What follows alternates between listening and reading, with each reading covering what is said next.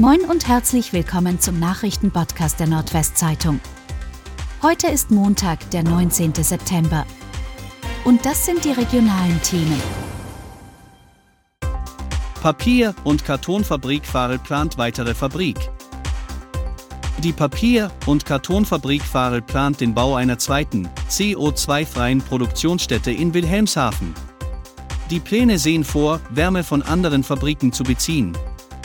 Strom soll aus Windkraft kommen und das bisher von Kläranlagen in die Nordsee abgeführte gereinigte Wasser könnte als Projektwasser eingesetzt werden.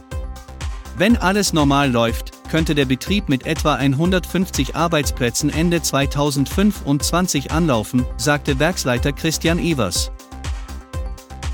Sandra Auffahrt reitet mit Team in Italien zu WM Gold. Vielseitigkeitsreiterin Sandra Auffahrt aus Ganderkesee gewann am Sonntagnachmittag mit der deutschen Mannschaft bei der WM in Italien die Goldmedaille. Das Team verwies die USA und Neuseeland auf die Plätze 2 und 3. Vogelgrippe auch bei Enten im Jaderpark bestätigt. Das Vogelgrippe-Virus wurde bei einer verstorbenen Brautente im Jaderpark nachgewiesen, teilte am Sonntag das Veterinäramt Jadeweser mit. Drei weitere Vögel aus der Tiergruppe waren verendet, deshalb mussten die 55 verbliebenen Tiere der Gruppe ebenfalls getötet werden. Teile des Tierbereichs wurden bis auf weiteres vorsorglich für den Besucherverkehr gesperrt. Filmfest Oldenburg endet mit Bekanntgabe der Preisträger. Die 29. Ausgabe des Filmfests Oldenburg ist am Sonntagabend mit der Verkündung der Preisträgerinnen und Träger im Staatstheater zu Ende gegangen. Der German Independence Award für den besten Film ging an The Black Gelf. Mit dem Seymour Cassel Award für die beste Darstellung wurden Zündi Lundi und Graham Early ausgezeichnet. Als besten Kurzfilm ehrte die Jury Jockstrap Jesus. Oldenburger TTC-Paar feiert Tanzdubel. Ein besonderes Kunststück ist dem Tanzpaar Thomas Löw und Julia Dudek vom TTC Oldenburg gelungen. Die beiden haben sich in gleich zwei Disziplinen die Landesmeistertitel gesichert. Zunächst triumphierten sie beim gemeinsamen Turnier der Nordländer in der Hauptgruppe 2b Standard.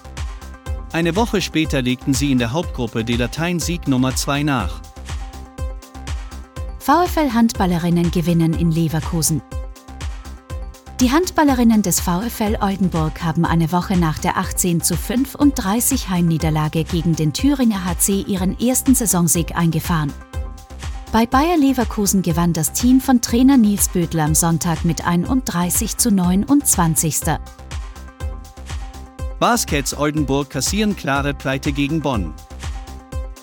Viele neue Gesichter, euphorische Fans und der erste echte Härtetest vor dem Bundesligastart in zwei Wochen, beim Preseason Fendi der Ewe Baskets Oldenburg verfolgten 51-45 Zuschauer den ersten Auftritt der neu formierten Mannschaft von Neutrainer Pedro Kayes in der großen Arena in Oldenburg.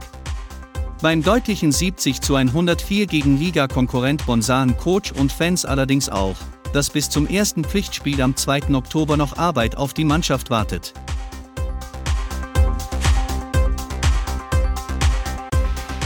Und das waren die regionalen Themen des Tages. Bis morgen!